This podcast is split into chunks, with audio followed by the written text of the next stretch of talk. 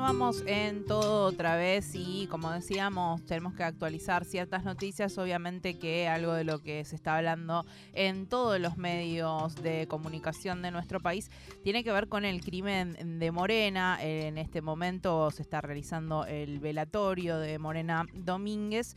Y a partir de esto que ha sucedido, teniendo también la novedad de hace muy poquitos instantes en el que se negaron a declarar los detenidos ante la fiscal, que eh, tras la indagatoria había solicitado la detención formal de ambos.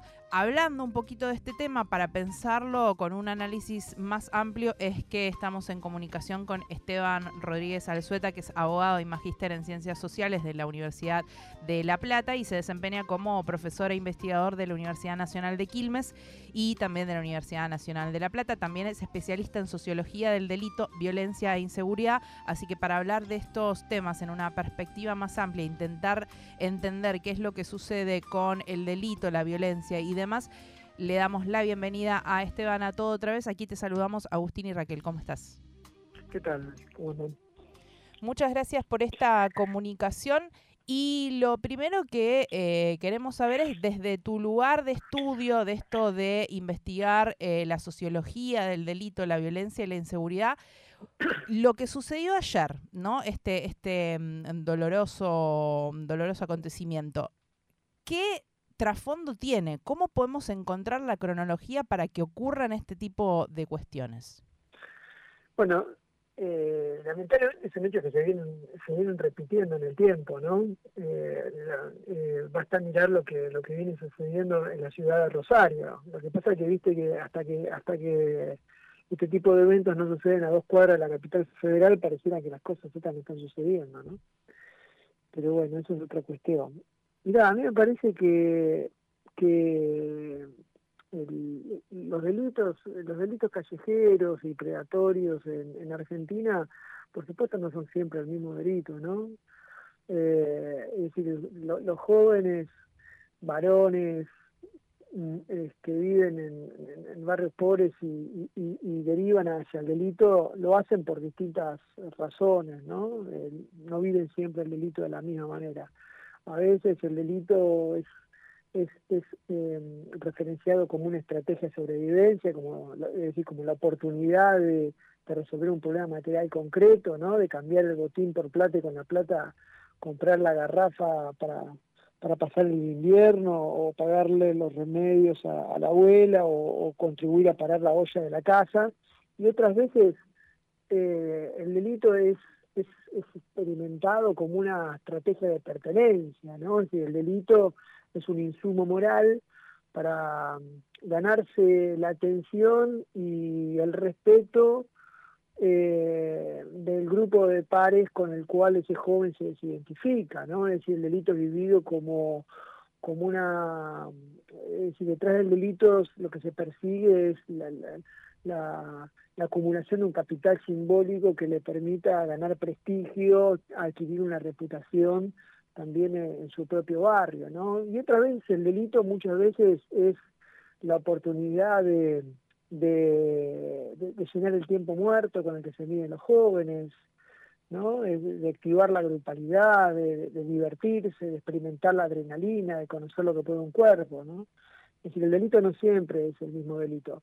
Ahora, me parece que una de las novedades eh, en estos últimos eh, años, te diría que está vinculada a la violencia, ¿no? Es decir, delitos que antes se cometían sin violencia, o en todo caso la violencia guardaba una proporción respecto a lo que se quería obtener, era una violencia instrumental, ¿no? Te muestro el arma para, para, para a la hora de victimizarte para que vos no, no, no, no, no ejerzas ningún tipo de resistencia y llevarme el celular sin, tranquilo y acá no pasó nada. Y, pero ahora me parece que hay un plus de violencia, hay un excedente de violencia que, que, que, también eh, eh, merece ser desentrañado, ¿no? Porque, o sea, no solamente te voy a robar, sino que te voy a hacer pegar un cagazo que no te lo vas a sacar encima, ¿no? Es decir, no solamente voy a entrar a tu casa, sino que te voy a atar y te voy a orinar encima, ¿no? O voy a, eh, no sé, voy a, a, enchastrar las paredes con un balde de pintura que encontré en la despensa de tu casa, ¿no? Entonces, yo me parece que, que, que, ese plus de violencia, que, que ya no puede endosarse tan fácilmente a la, instrumentalidad, es una de las novedades que, que uno está eh, reconociendo en los, en los últimos años. ¿no? Esteban, ¿y tenés la, algunas herramientas para pensar el, el, porqué de esta violencia y de estos últimos años? ¿O tenés algunas hipótesis también? Porque me imagino que digo, correrse un poquito del, de la noticia y de, del, y de lo actual para poder hacer un análisis más profundo también requiere tiempo, ¿no? Sí, sí, sí, sí, porque, o sea, requiere tiempo en que, porque, digamos, porque hay que pensar un problema al otro problema, al otro problema, al otro problema, ¿no? Es hay que pensar el delito callejero y predatorio al lado de la pobreza y la desigualdad social, al lado de eh, la fragmentación social, es decir, al lado del deterioro de los de los eh, contratos comunitarios que normaban la vida cotidiana de relación en los barrios y organizaban los, ritos de paz entre las distintas generaciones, hay que leer el delito al lado de esa presión que ejerce el mercado para que los jóvenes adecúen sus estilos de vida a determinadas pautas de consumo, hay que pensar el delito al lado de eh, los procesos de, de estigmatización social de los que son objetos de estos jóvenes, hay que leer el delito al lado de eh, la implosión de la familia, del defondamiento de la economía familiar, hay que pensar el delito al lado de la impotencia que instituyente de las escuelas para, para, para, para, para aportar eh, lazos morales que, que, que, que, contengan a estos jóvenes, hay que leer el delito también al lado del de, eh, hostigamiento policial y el encarcelamiento masivo, y en esto me quiero detener porque me parece que que uno de los grandes problemas que tenemos hoy en día es el sistema penal. O sea, me parece que, que el, problema no es solamente el delito, sino la lucha contra el delito. Es decir, las agencias involucradas en, en, el control del delito forman parte del problema, no son la respuesta al problema, sino que forman parte también del, problema. Porque vos pensá, pensá lo siguiente, ¿sí? Cuando estos jóvenes saben que eh, tienen todos los números puestos para hacer, para pasar una temporada en el infierno, para, para, para, pasar algunos años en, la prisión, los jóvenes la pregunta que se hacen es, bueno, ¿quién, me, me puede aportar la cárcel? ¿Se entiende? Es decir, transforman eh, la fatalidad en una expectativa. Eh, entonces, me parece que, que, que, el sistema penal lo que hace es subirle el precio al delito, ¿no? Eh, eh, es decir, le permite a estos jóvenes acumular un capital simbólico que después van a necesitar cuando salgan a los pocos años, a los dos o tres años, cuatro años, eh, que van a necesitar para, para, para, para, para hacer frente a los conflictos con los que se miden todo el tiempo estos jóvenes también, ¿no? Esteban, y sobre los discursos que se generan sobre el delito, discursos públicos estoy hablando, desde los medios de comunicación hegemónicos, desde ciertos referentes y referentas de, de la política, que ¿Cómo, ¿Cómo evalúas que se trata? Digo, porque muchas veces uno escucha un montón de estos discursos y carecen de. son afirmaciones muy fuertes, en general de personajes de la derecha, quiero decir, pero no utilizan ninguna estadística para afirmar ninguna de esas em, aseveraciones y no, no parece haber una discusión muy sincera al respecto, sino que es puro efectismo en algún punto. ¿De qué manera podríamos elevar un poquito la vara en, en este tipo de discusiones para pensar, insisto, no solo una noticia que ahora conmueve a gran parte de la sociedad, sino también para pensarlo en, en campañas electorales o en, discusiones en otros foros. Sí, mira, lamentablemente ninguna campaña electoral desde hace bastante tiempo en este país, y no solamente en este país, no es la mejor coyuntura para discutir absolutamente nada, ¿no? Y más aún en sociedades polarizadas como la nuestra. Me parece que la polarización política no ha contribuido eh, para, para, para abordar eh, los conflictos, el nivel de conflicto, el tamaño de los conflictos con los que se miden los vecinos de estos barrios más pobres, sobre todo. Digo los barrios más pobres porque, digamos, este tipo de, de, conflictividad, este tipo de delitos, los, es decir, las víctimas de, estos delitos eh, las ponen también los propios sectores populares también, ¿no? Es decir, eh, no es cierto, digamos, de que las élites eh, son, son, objeto de este tipo de delitos callejeros inclusive, digamos, ni siquiera las clases medias, este, sobre, digamos, sobre todo son los sectores populares, los que, los que, los que, los, las, las, víctimas de, estos delitos.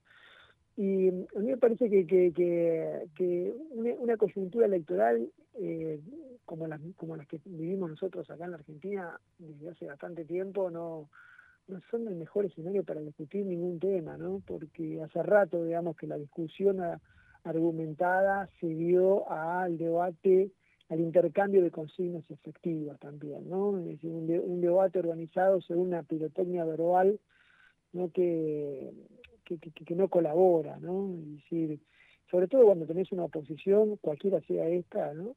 Cuando la oposición muchas ideas no se le caen, eh, digamos, se la pasa haciendo política con la desgracia ajena, ¿no? Manipulando el dolor del otro y entonces promete más policías, eh, más armas, más penas, más este, cárceles a cambio de votos. Entonces, esto, me parece que, digamos, dejo de resolver los problemas, termina grabándolo, porque si uno mira, piensa eh, la Argentina con las estadísticas en la mano, uno puede darse cuenta de que desde mediados de la década del 90 la población encarcelada sigue aumentando. Cada vez hay más policías, cada vez hay más armas y los conflictos, lejos de, de ralentizarse, de disminuir, eh, digamos, eh, digamos eh, continúan aumentando también, ¿no? O, o, en todo caso se van transformando para peor, ¿no? Porque estamos diciendo de que hay una violencia emotiva y expresiva que se solapa la violencia instrumental y que termina metiéndole más presión a la vida de la gente en los barrios también, ¿no? Estamos... Entonces me parece que, que, que, que la, la, la polarización política no colabora porque no le agrega paciencia que necesitan este tipo de discusiones que necesitan tiempo y, tiempo para, para, para, desarrollar y desplegar políticas públicas ¿no? que, que, que, puedan transformar el Estado para poder contener esos conflictos. ¿no? Estamos conversando con Esteban Rodríguez Alzueta, abogado y magíster en ciencias sociales, y em, justamente en relación con esto y también analizando algunos de los discursos que han surgido desde el día de ayer que hablan, por ejemplo, de una discusión que se retoma mucho cuando se habla de violencia y em, delincuencia, que es bajar la edad de imputabilidad, es algo que viene repitiéndose cada tanto tiempo, desde el punto de vista sociológico. ¿Qué mm. implicaría para estos niveles de delito y de inseguridad la baja de imputabilidad? Bueno, ahí, ahí eh, primero hay que decir que, que, que, eh, los, los, los, los, delitos violentos, los robos seguidos de, de, homicidio, ¿no? los homicidios en ocasión de robo, eh, eh, solamente eh, una porción muy minoritaria son protagonizados por, por los llamados menores, ¿no? la, la, la, gran mayoría, casi la totalidad de los homicidios en ocasión de robo son protagonizados por adultos, este, es decir, por mayores de 18 años. Eh, eso es lo primero que, que, que, que, hay que decir, ¿no? Es decir, eh, ahora, en segundo lugar, me parece que, que hay que discutir una eh, una hay que rediscutir la justicia penal juvenil también no este, lo que no implica digamos de que de que necesariamente haya que bajar la edad de punibilidad no pero me parece que es un tema que también hay que comenzar eh, a debatirlo no para encerrar a los jóvenes necesariamente sino para porque porque digo eh, hay otras otras formas también de, pensar, de, de, canalizar el reproche, ¿no? O sea, no solamente la prisión tiene que ser la única forma de organizar el reproche, pero lo cierto es que, que, que, tal como está, este sistema de penal juvenil es, es, es, obsoleto también, ¿no? Eh, eh, porque también deja desprotegido a los propios a las, a los propios victimarios también, ¿no? A los propios jóvenes también. Entonces me parece que merece ser discutido. Pero bueno, ya te digo, en, una coyuntura electoral, la verdad que, que no es la mejor escenario para discutir absolutamente nada, porque porque aparece la demagogia de siempre, ¿no? Entonces el que dice, el que habla más fuerte, el que dice las cosas más brutales, este, es el que gana la, es que se gana la atención, ¿no? Esteban, te agradecemos muchísimo esta comunicación para esto, tener más herramientas para pensar no solamente este caso, sino un poco más en general y ojalá podamos retomar la conversación en algún otro momento para seguir profundizando en estas categorías. Muchas gracias. No, gracias. Cuando, eh, saludos ahí al equipo y a la audiencia cuando queremos hablando. Muchas gracias. Pasaba Esteban Rodríguez Alzueta, abogado y magíster en Ciencias Sociales de la Universidad de La Plata, tocando algunos de los temas que obviamente los medios hegemónicos no se están hablando. Hay bastante desinformación y nos parecía importante hablar. la muerte de Morena es tremenda, es repudiable y no, no deberíamos tener que estar hablando de esto, pero se entremezclan un montón de discursos, digo, esto de, obviamente, para llegar ahí, lo que analizaba, mm, lo que analizaba recién eh, Esteban, es que hay un montón de, de, mecanismos que hacen que se vayan corriendo, digamos, las reglas de la sociedad y que responder a eso con políticas de derecha no hace más que hacerlo más cruento.